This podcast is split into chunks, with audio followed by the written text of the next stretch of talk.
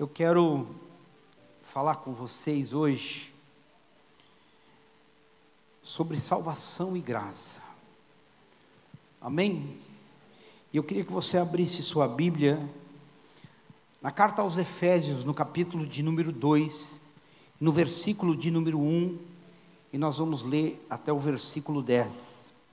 Eu quero convidar você, ou você tem Bíblia, liga a tua Bíblia, abre a tua Bíblia, ou se não, acompanha aqui no nosso telão aqui, que nós vamos estar lendo.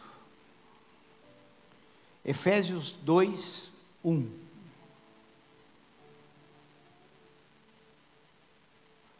Vocês estavam mortos em suas transgressões e pecados, nos quais costumavam viver quando seguiam a presente ordem deste mundo e o príncipe do poder do ar e o espírito que agora está atuando nos que vivem na desobediência.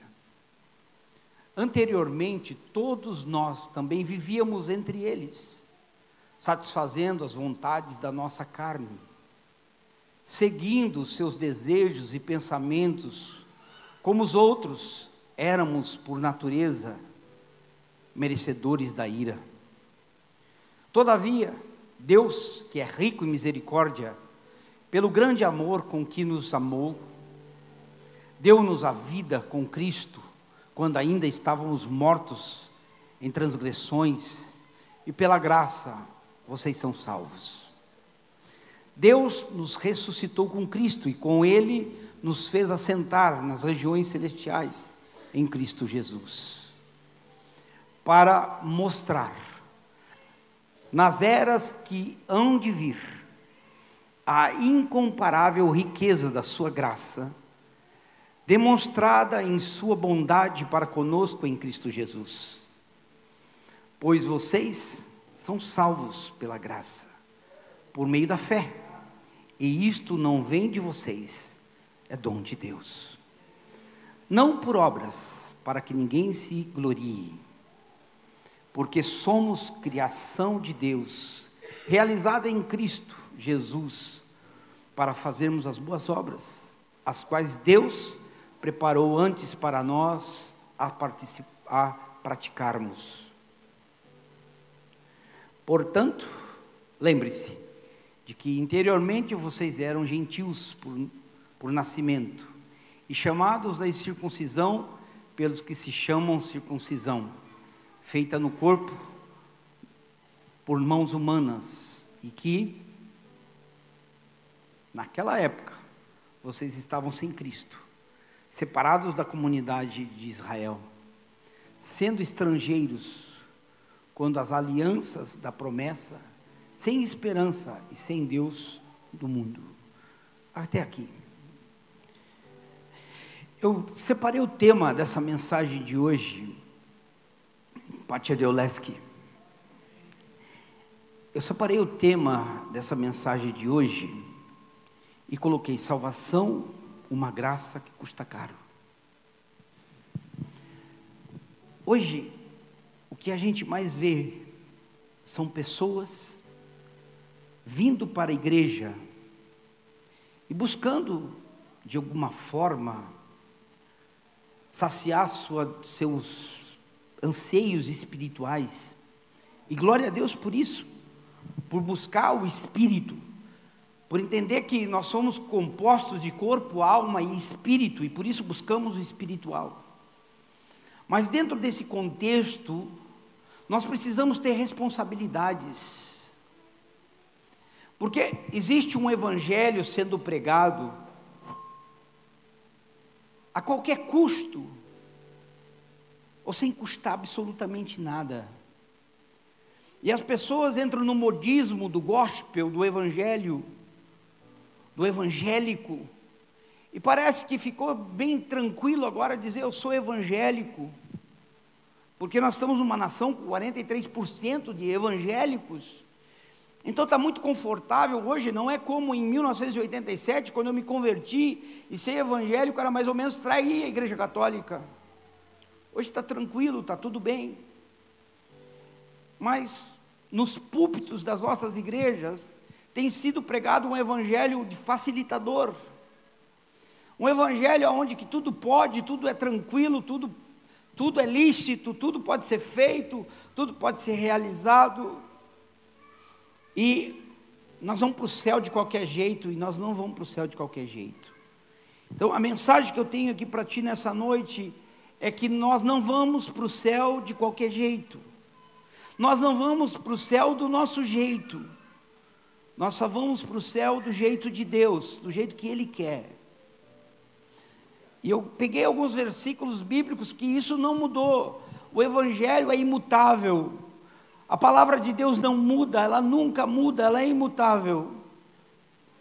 E muitas vezes nós queremos dar um jeito que a palavra modernizou, que o evangelho está moderno, não existe evangelho moderno nem evangelho antigo, existe evangelho imutável.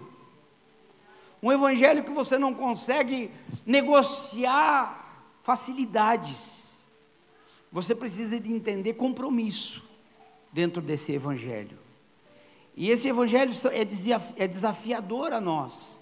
E eu peguei alguns textos bíblicos, vamos ler agora Mateus, no capítulo 18, no versículo 6 do Evangelho de Mateus.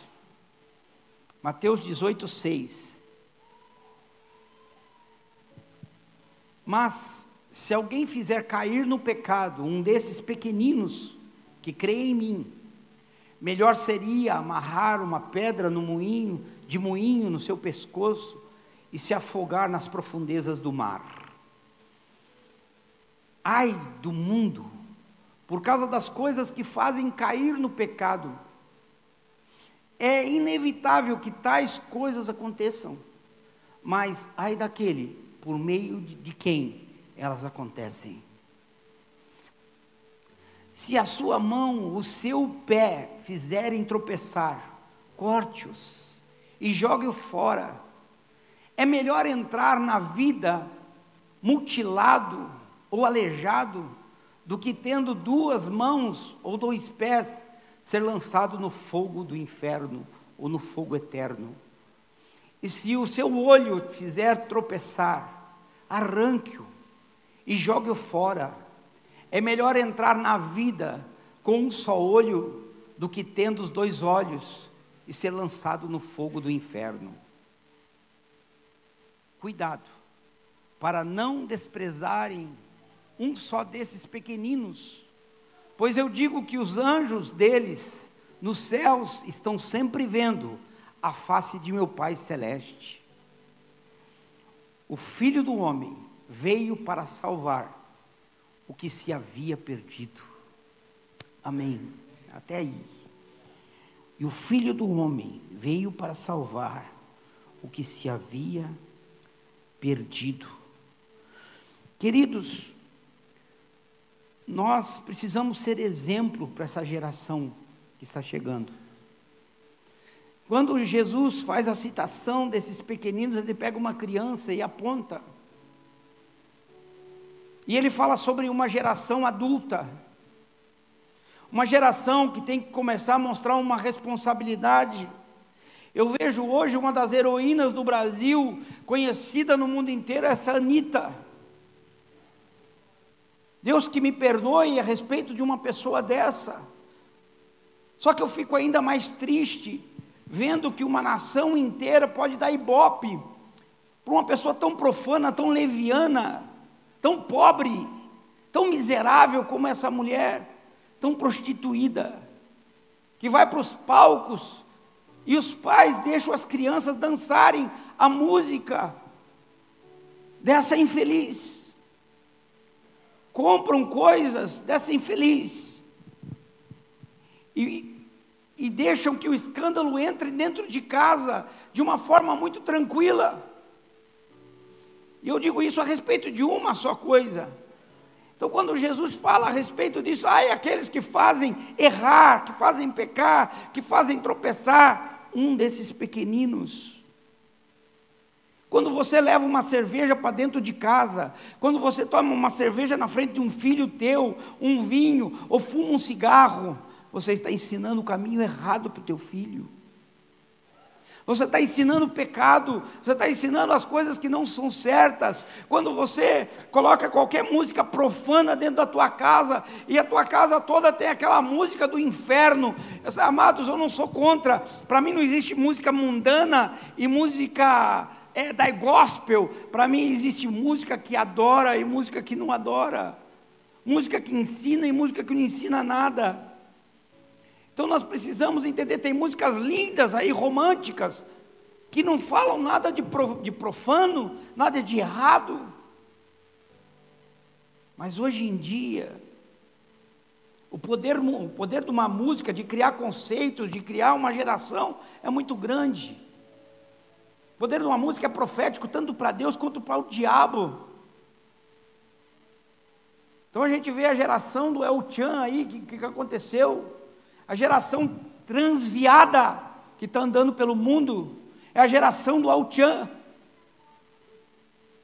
É onde começou e agora estão saindo do armário aos montes. Casamentos sendo destruídos. A mulher se descobre agora que gosta de mulher, o homem descobre que gosta de homem. E quando começou esse negócio de Chan, desde aquela época, eu fui em estudo. Chan significa órgão sexual, eles amarram o Chan, liberam o Chan. Aí vinham des, descendo a boquinha da garrafa e criou uma geração caída. Uma geração que foi recebendo informações. E essas informações ficou no inconsciente. E aflora hoje, destruindo famílias, casamentos, destruindo sociedade, por causa de uma cultura que não é cultura.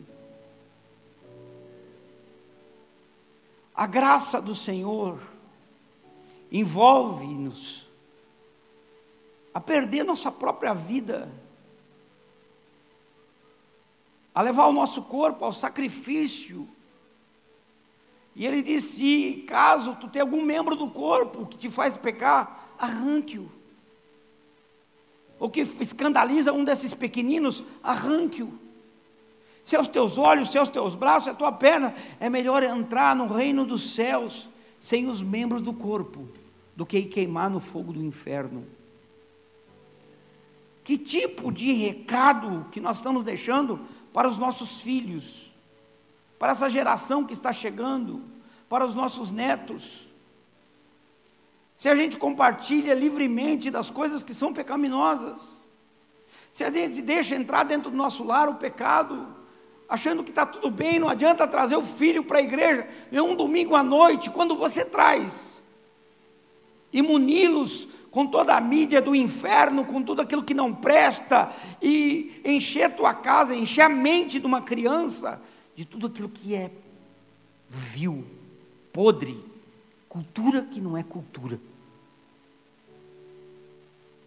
Nós estamos numa geração que nós precisamos rever reconstruir, trazer a arte de novo para nossas vidas. A arte da pintura, a arte do canto, a arte da encenação, mas a arte que fala de amor, que fala de pureza, que fala de verdade, que contempla as belezas e as grandezas de Deus. A música que exalta Deus e Sua criação, e nós pararmos para refletir que tipo de geração nós estamos criando, o que nós estamos aceitando, o que nós estamos comprando, o que nós estamos financiando. Quando nós simplesmente olhamos uma, um vídeo no YouTube e damos um like, nós já estamos financiando uma cultura terrível. Profana, dando audiência. E quando você dá audiência, você dá tempo, e quando você dá tempo, você dá dinheiro e você paga. Teu tempo sempre é pago, sabia? Ou você dá esse tempo para Deus, ou dá esse tempo para o diabo.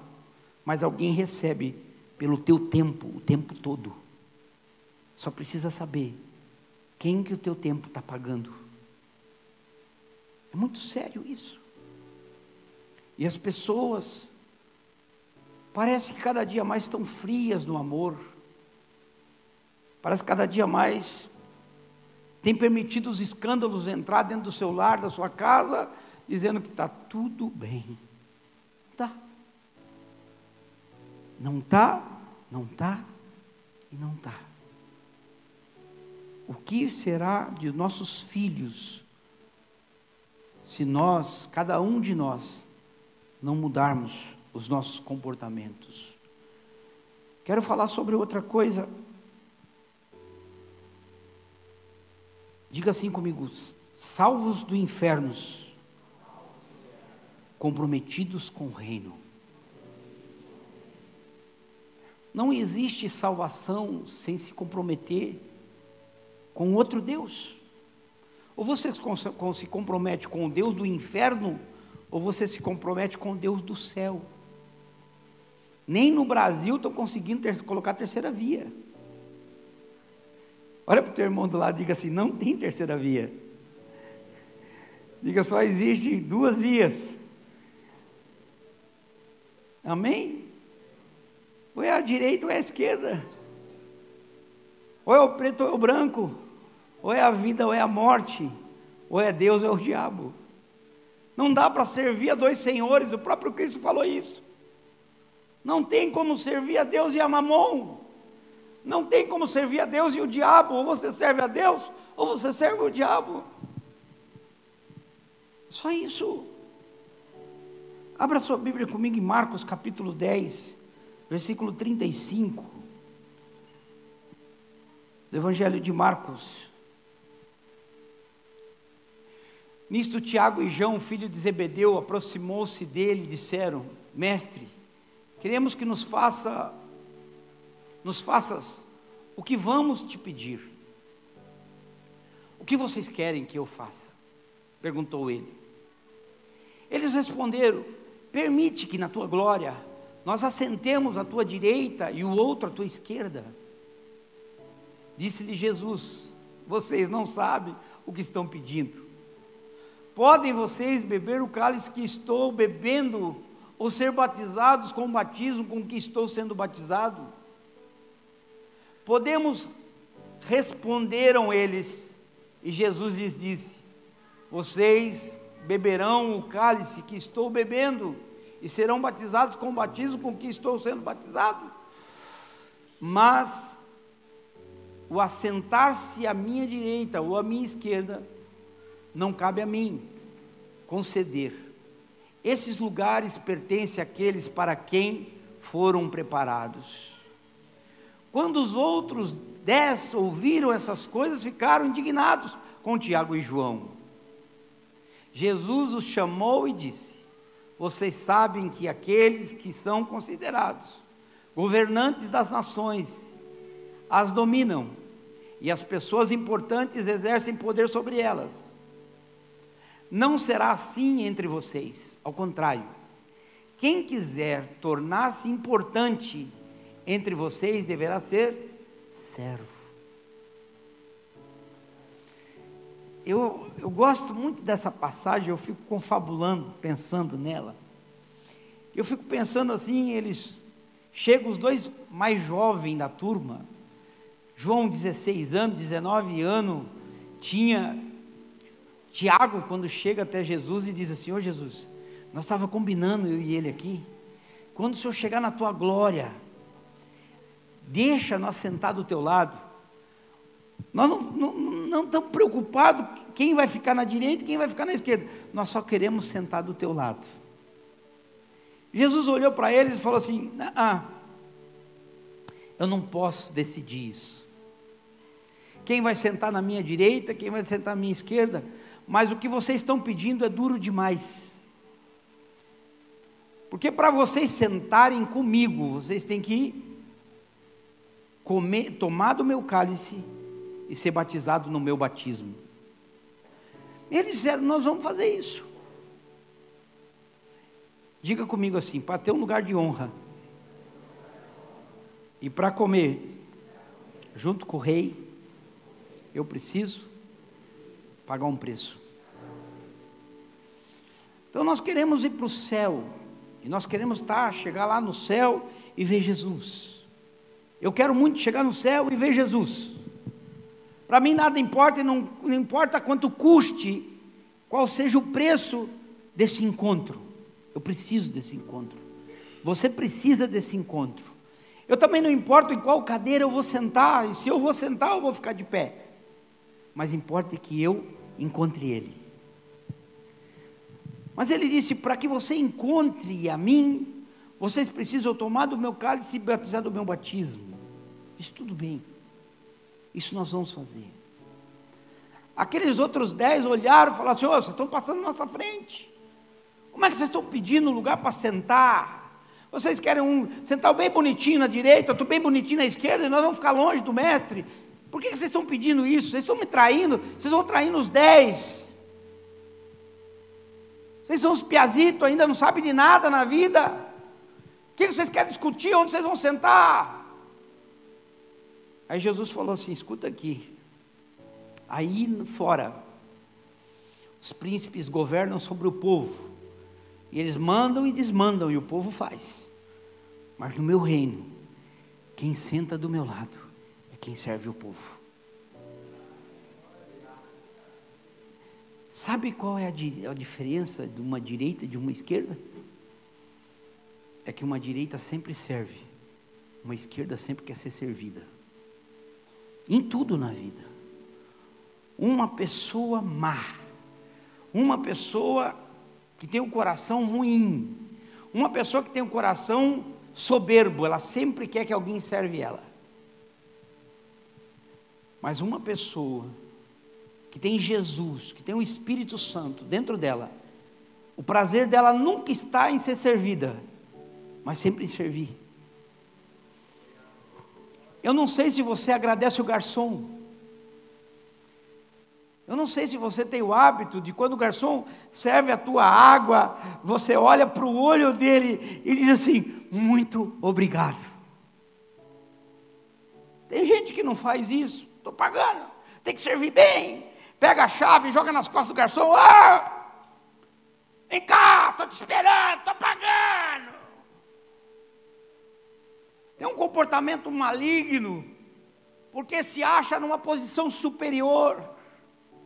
Mas no reino de Deus, superior é o garçom, não é o cliente. Superior é quem está servindo, não é quem está sendo servido. E Jesus falou: Olha, no meu reino não funciona como o reino da terra. No meu reino, maior é quem serve do que quem é servido. Diga assim: a graça custa serviço. Se você não serve para viver, você não, vive para servir, você não serve para viver. Se você não vive para servir, você não serve para viver. Então, as pessoas não querem servir, elas querem ser servida e ser vistas. Oh, uhul! Vocês me viram aqui? Eu sou o melhor. Eu sou o bom, a boa.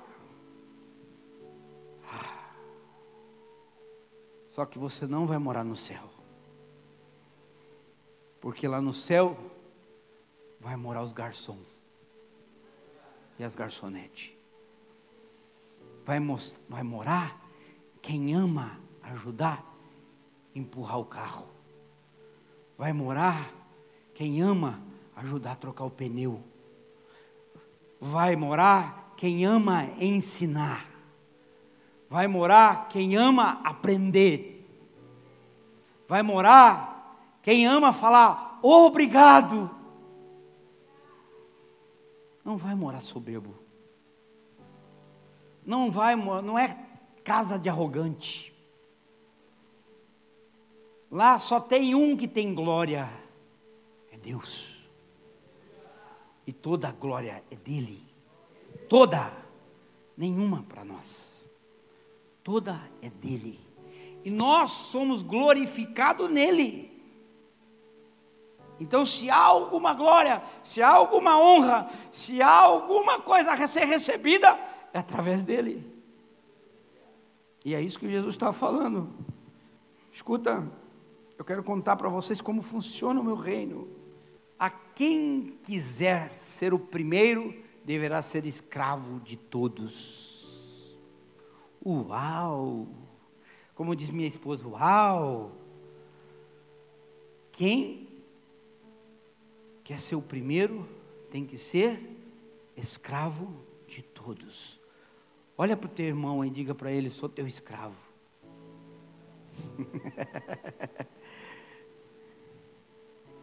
Hã? Que difícil é, né? Sou teu escravo, Vanir, sou seu escravo. Sou teu escravo. Irmãos, a gente tem que aprender. Lá no céu eu quero ser o primeiro, mas aqui eu tenho que ser o último. Tem alguém comigo aí? Quem quer ser o primeiro aqui, nem o céu não vai subir. Não chega lá. A gente pode ser o primeiro, mas quando a gente for o primeiro em qualquer coisa, a gente pode dizer assim: Deus me colocou em primeiro, mas esse lugar não é meu, é dele. Existe uma palavra em hebraico que é ani. Ani significa pobre. Ani. Diga comigo, ani. Pobre. Ani também significa eu, em hebraico. Toda vez que eu falar ani, eu falo eu. Mas também significa pobre.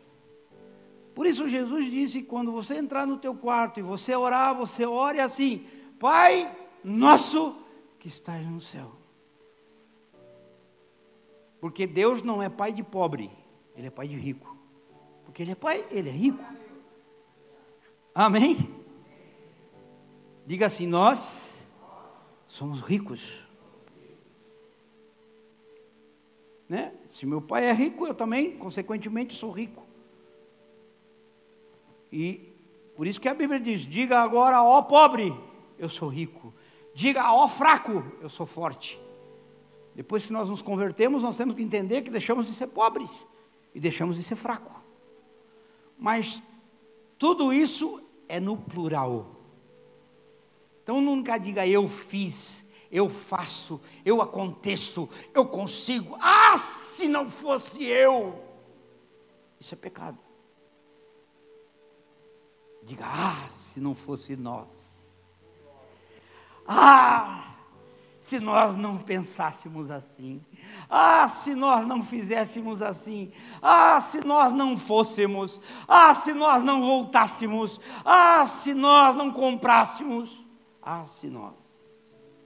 Porque nós, para que eu nunca me comporte como pobre, para que eu sempre me comporte como rico, porque só o pobre diga eu. Por isso existe aquela cidade chamada Betânia. Sigbet é casa. Betânia, Ani. Essa final da palavra significa casa de pobre. Betânia, aquela aldeia que morava pobres. Betânia, casa de pobre. Então toda vez que eu vou dizer eu, eu estou dizendo pobre. Então, um judeu nunca usa a palavra ani para nada. Mas ele usa sempre a palavra nós. Nós fomos orar. Nós oramos. Quem? Eu e Deus. Nós pedimos, eu e Deus. Porque o espírito que habita dentro de um judeu é o espírito de Deus. Então ele nunca ora sozinho, ele sempre ora através de Deus e com Deus. Um crente nunca pode orar sozinho. Um crente tem que orar através do Espírito Santo e com o Espírito Santo. Então, nunca diga, eu fui orar, diga, nós fomos orar. Quem? Eu e o Espírito Santo. Muitas eu orei tanto, pastor, eu orei tanto, e ninguém me ouviu, Deus não está me ouvindo. É porque você orou sozinho. É porque você orou como um pobre. E Salomão dizia: ninguém ouve o pobre. Agora, o dia que você fala, nós fomos orar, pastor, e quando nós oramos, o céu se abriu e Deus derramou. Nós quem? Tu e quem? Estava eu, o Espírito Santo, o Pai, o Filho, e nós oramos e tudo foi feito. Aplaudo o Senhor Jesus por isso.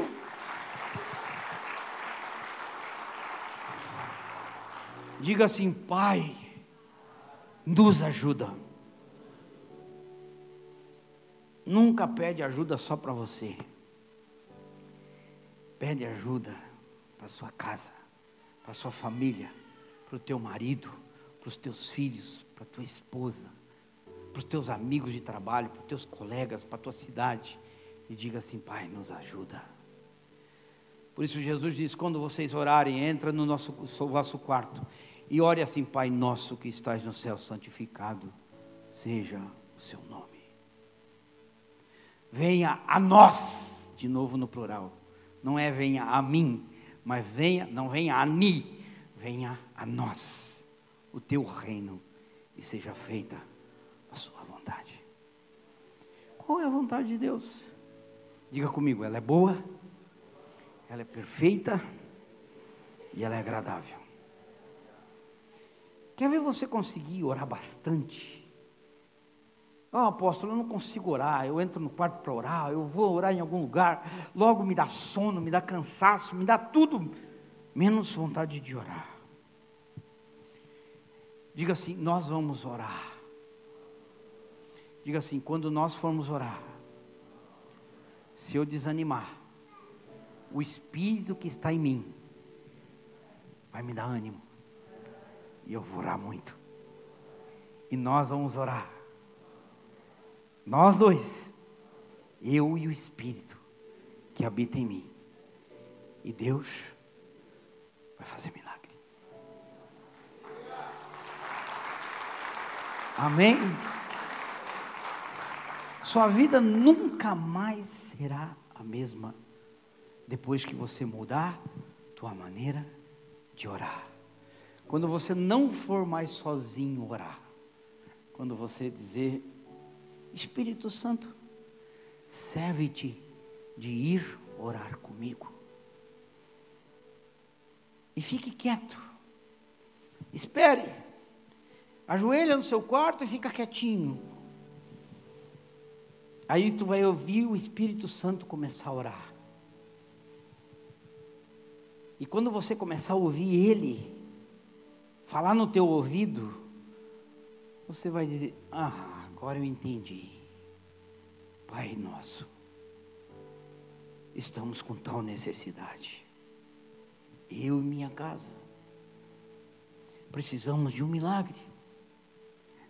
Precisamos te agradecer também pelo bem que o Senhor tem feito. E nós queremos te agradecer pelas bondades que o Senhor tem feito em nossa vida. Mas ainda queremos alcançar mais, meu Pai ele ouve porque ele não escuta um, ele escuta o Espírito que ele enviou, que intercede por você até com gemidos inexprimíveis. E se você não tiver como falar, nada para falar, você só faz assim, hum, ai, ui, ai, ai. E o Espírito Santo traduz para Deus: essa é a dor dele, essa é a necessidade, isso que eles precisam. E o Pai que está no céu te recompensará diante de todos, diz a palavra. Uh, uau! Nada acontecia na minha vida é porque você entrava sozinho no quarto. Você entrava ali, entrava pobre, entrava só o eu dentro do quarto. Mas quando entrar o nós, uau, tu vai sair de lá e dizer assim: estou cheirando o céu. Eu tenho certeza que Ele me ouviu, porque eu senti Ele dentro do nosso quarto, na nossa presença. Estavam os três, eu, o Espírito Santo, o Pai e o Filho, estávamos juntos. Eu era o quarto homem. e ele ouviu a minha voz. É, Mateus 16, 25. Portanto, quem quiser salvar a sua vida, a perderá. 16, 25. Pois quem quiser salvar a sua vida, a perderá. Mas quem perder a sua vida por minha causa, a encontrará. Pois que adiantará o homem ganhar o mundo inteiro e perder a sua alma? O que o homem poderá dar em troca de sua alma? Pois o filho do homem virá na glória de seu Pai, com seus anjos, então recompensará cada um de acordo com o que tenha feito. Diga assim, eu. Diga assim, eu. Diga agora, nós eu e o Espírito Santo precisamos fazer alguma coisa para ser recompensado. Tem gente que quer recompensa, mas não faz nada. Que terrível você chegar no emprego, por exemplo, você vai lá na Medical Sun, fala com a irmã Vanir, irmã Vanir, não tem arroz, não tem feijão lá em casa, não tem nada, pode me dar um emprego? Ela vai falar assim, mas o que tu sabe fazer? Tem dó de mim. A porta não se abre para a miséria, a porta se abre para quem dá. Se você chegar lá e dizer assim, eu sei varrer bem, Ninguém varre como eu varro. Eu limpo muito. Quando eu limpo, dá para lamber. Eu trabalho muito, eu chego aqui e trabalho mesmo com força. Eu, eu já trabalho cantando louvores, adorando a Deus. Aqui vai ser uma unção pura. Ela vai dizer: ah, dá emprego para essa criatura porque veio para somar, não veio para sugar. Tem gente que nem pedir emprego sabe, porque vai pedir, vai oferecer. Oferece o teu trabalho, não perde emprego. Nunca perde emprego, oferece trabalho. Oferece ajuda, oferece somar. Diz assim: Nós vamos vir aqui trabalhar, nós vamos nos dedicar. E aí o cara vai olhar para ti: Nós quem? Eu e o Espírito Santo vamos trabalhar aqui. E se ele não entende nada disso, não tem problema, fala assim: nós, eu e o pessoal que trabalha com você, e mais um que eu trago junto. A Joana faz contratação direto. Ela olha, conhece o rengo dentado, deitado, cego, dormindo. Ela já chega para mim e aposta: aqui presta, aqui não presta, mas não dá outra. Porque tem gente que chega apresentando propostas, e tem gente que chega apresentando problemas. Diga assim: Eu não quero entrar no reino apresentando problemas. Eu quero entrar no reino apresentando propostas. Deus é um Deus de propostas. Deus ama quem tem proposta. Deus não escolhe quem está dormindo. Deus sempre escolheu quem está trabalhando. Porque quem trabalhando tem proposta. Gideão malhando o trigo, Eliseu lavrando a terra, Davi pastoreando as ovelhas de seu pai.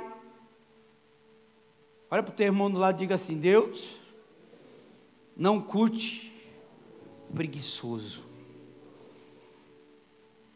Diga assim: Eu aprendi hoje que Deus não ouve pobre e não gosta de preguiçoso.